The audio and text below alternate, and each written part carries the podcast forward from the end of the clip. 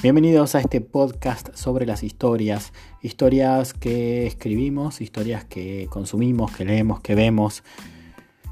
Hoy les voy a hablar de Shira, del final de Shira. Mi nombre es Matías D'Angelo, me encuentran en todas las redes, en Instagram, en Wattpad, en Twitter, como Matías D'Angelo, con G, D'Angelo. ¿Qué me pareció el final de Shira? Esto es netamente una opinión. Para los que no tienen idea de lo que estoy hablando, Shira en principio originalmente fue una serie, eh, una especie de spin-off de He-Man en los 80, en algún año de los 80, y fue un furor He-Man en principio y después salió Shira. He-Man era el protagonista, Shira era la hermana que apareció en el spin-off y prácticamente la versión original se trataba sobre vender muñecos se hizo una remake en Netflix, no sé, hace un par de años, y fueron cinco temporadas para mí increíbles. Increíbles. Eh, quiero hablar del final. No, no, voy a dar muchas vueltas, los que vienen acá saben lo que están viendo o lo que estuvieron viendo. En esta historia sobre Adora y Catra, ¿no? Eh, Adora que comenzó como una ordiana más, como parte de este imperio que buscaba expanderse sobre Eteria, que se crió con Catra en ese lugar y que se reveló, se reveló al descubrir su vínculo con Grayskull, con los antiguos, como le llamaron, y, y cuando descubrió que se convertía en Shira. ¿Qué pasó al final? Básicamente, al final Catra, que fue enemiga durante las cuatro temporadas anteriores. Es rescatada por Shira de Ordiano I, que es como el malo de toda la temporada. Y empieza su arco de redención. Se alía con Shira, con los amigos de Shira. Y todo el tiempo está angustiada por Adora, ¿no? Adora, que, que es su amiga de la infancia con la que se crió, que se transforma en Shira todo el tiempo la deja, eso es lo que siente Catra. Primero que la abandonó cuando dejó eh, a los ordianos para unirse a la rebelión. Y realmente Catra hizo maldades, maldades y le hizo la vida imposible durante las cuatro temporadas. Sin embargo empezamos a darnos cuenta que hay algo más. No hay momentos en que Catra está demasiado cebada o demasiado, eh, no vamos a decir obsesionada, pero como que Catra es su objeto, está ahí. Y ella siente todo este odio por el abandono que, viene arrastrando desde Shadow Weaver, que es como la madre adoptiva de todos ahí en, en, los Ordianos. Y, después hacia Adora. ¿no? Siente, siente lo mismo, que Adora la abandonó. En la última temporada está esta tensión, ¿no? Eh, Catra quiere unirse eh, o se une a los rebeldes eh, están casi todos uniéndose contra este malo que está al final, este gran malo, que es eh, Ordiano I. Y Catra siente una y otra vez que Adora la deja. ¿no? Que Adora se sacrifica, porque es lo que tiene que hacer Adora al final, sacrificarse para, salvar al planeta. Y lo que quiere básicamente Catra es que Adora no muera. Y lo que Adora quiere es que Catra se redima, que esté con ellos. Eh, y todo el tiempo Catra y Adora se están buscando. En la historia hay varios personajes gay. ¿no? De hecho, no me acuerdo si al final de la primera temporada terminan como todos uniéndose y lanzando unos poderes arcoiris como super gay.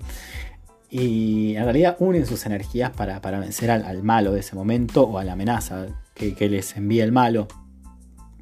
Sin embargo, ya hay como una simbología gay muy importante.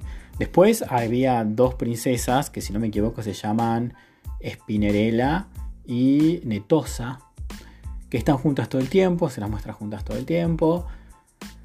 No sé si en la última temporada nos enteramos que están en una relación, porque o se dan un beso o lo mencionan, y en esta temporada se las muestra besándose. Está la crisis cuando Spinerella es poseída por el malo, hasta que logran rescatarla. Y Netosa ya, primero es obvio que están en una relación y en un momento Netosa la menciona como mi esposa. O sea que en ese universo de Shira las princesas no, solo está aceptada la homosexualidad, sino que se pueden casar, que pueden ser, digamos, eh, aliarse distintos imperios, ¿no? Porque, bueno, las reinas, las princesas son tienen como cierta autoridad en un territorio, ¿no? Imperios, diré, reinos. Está esta alianza entre reinos que se puede hacer a través de un matrimonio gay, o un matrimonio lésbico en este caso, o un matrimonio en sí. Si bien esto está tratado como con como si fuera cualquier cosa más, como algo normal. También lo vemos en los padres de Bow. Bow tiene dos papás. Claro, digamos, está todo bien con las parejas gay. Estoy pensando acá en las narrativas, las narrativas que son legítimas, las narrativas que está bien contar sobre ciertos personajes. Entonces vuelvo. Eh, ¿Está todo bien con los gays? ¿O con las parejas gays? Sí, son personajes secundarios, ¿no? si sus historias son contadas de esa manera, mira estos personajes soporte que están acá, a menos, a menos que tengamos una historia que sea netamente anunciada como gay, ¿no? Eh, novela gay, historia con protagonistas gay, romance gay, fantasía gay, esto gay. Ahora, cuando es una historia de fantasía como esta, historia común, este, sí, tienen que estar como personajes secundarios, ¿no?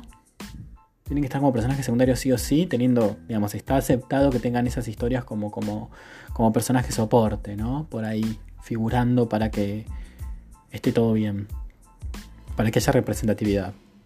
¿Qué pasa cuando de pronto en Shira, en la última temporada, en el momento final en el que Adora se tiene que sacrificar para salvar a su mundo, llega Katra y le dice, te amo. No te mueras porque te amo. Algo que ya había sido anunciado un capítulo antes o un poco antes, cuando Catra se va solo al bosque con, su familiar, con su, el animal que la acompaña, el tigre ese que está buenísimo, o el león mágico, y le dice, Adora se va de nuevo.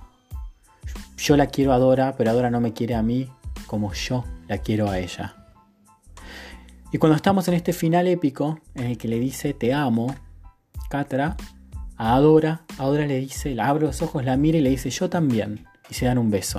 Y ese beso le da la fuerza que necesita para superar lo que, lo que la estaba trabando, para activar sus poderes y salvar al mundo. Y yo me quedé pensando en mi reacción. La primera reacción que tuve fue, che, loco, esto me parece medio forzado, para para que de la nada se aman, de la nada son lesbianas, de la nada es una relación gay.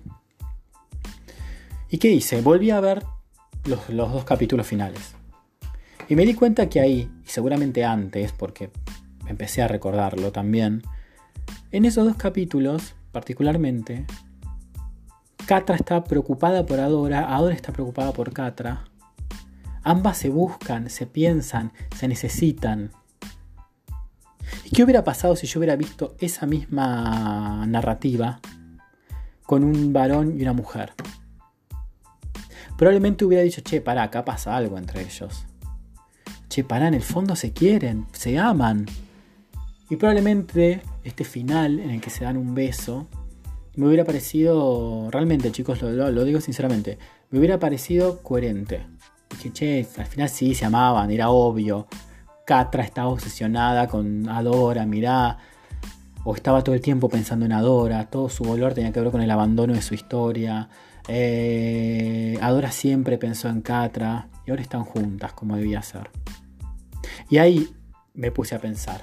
Ahí me puse a pensar en que si primero me pareció mal o me pareció forzado, fue porque claramente estoy criado en, un mundo, en una sociedad, donde hay ciertas narrativas legitimadas para los heteros. Entonces dije, claro, si yo esto lo hubiera visto desde lo heterosexual o con personajes heterosexuales, me hubiera parecido bien. Hubiera visto más claramente estas marcas de, enamoramiento eh, o de amor, ¿no? Cuando me refiero cuando se preocupan una por la otra, que iban más allá de la amistad. Pero claro, como esto es en clave gay, primero me hizo ruido. Y vuelvo a lo que decía hace un rato, ¿no? Cuando una historia no es gay, no es anunciada como fantasía gay, ciencia ficción gay, romance gay. estamos esperando eso, estamos esperando que sí, que haya representación de personas gay, que haya representación de personas con diversidad corporal, pero que tengan narrativas eh, de soporte, no que sean protagonistas. Y bueno, realmente fue fuerte darme cuenta de eso, me hizo repensar muchos prejuicios que, todos cargamos al momento de sentarnos y ver una historia y me hizo revalorizar más a Shira. Me parece que como propuesta está genial, está genial que no esté anunciado como, como, como una historia gay, como una historia lésbica, es una historia más. Que las protagonistas, o la protagonista y la antagonista, terminen enamoradas y juntas, es algo más de la historia un detalle más. Me parece que, que, el hecho de que esté tratado así eh, es un logro.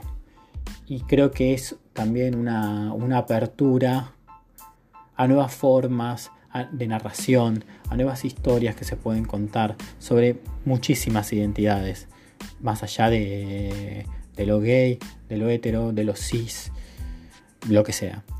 Así que esa es mi opinión sobre Shira. Eh, me encantaría saber qué opinan ustedes. Me cuentan a través de mis redes. Me pueden comentar en mi Instagram, en mi Facebook, ¿por qué no? Y en Twitter también. En Instagram y en, y en, y en Twitter estoy como Matías D'Angelo. En Facebook me encuentran como Matías D'Angelo Escritor. Esa es mi fanpage. Únanse ahí y me sigan. Gracias a todos los que me escucharon, todos, todas, todos estos 11 minutos 40 segundos. Realmente esto lo hago porque me apasiona, me encanta y lo que más quiero es que haya un intercambio. Así que me mandan un mensaje, quiero, quiero saber qué pensaron de Shira, si tuvieron un, proceso similar al mío, por ahí. Este, estos prejuicios los cargo por, mi edad, por, mi generación. Y, realmente me encantaría saber que que a muchas personas les pareció fantástico y no tuvieron que hacerse ningún planteo. Nos vemos chicos, nos encontramos en el próximo podcast.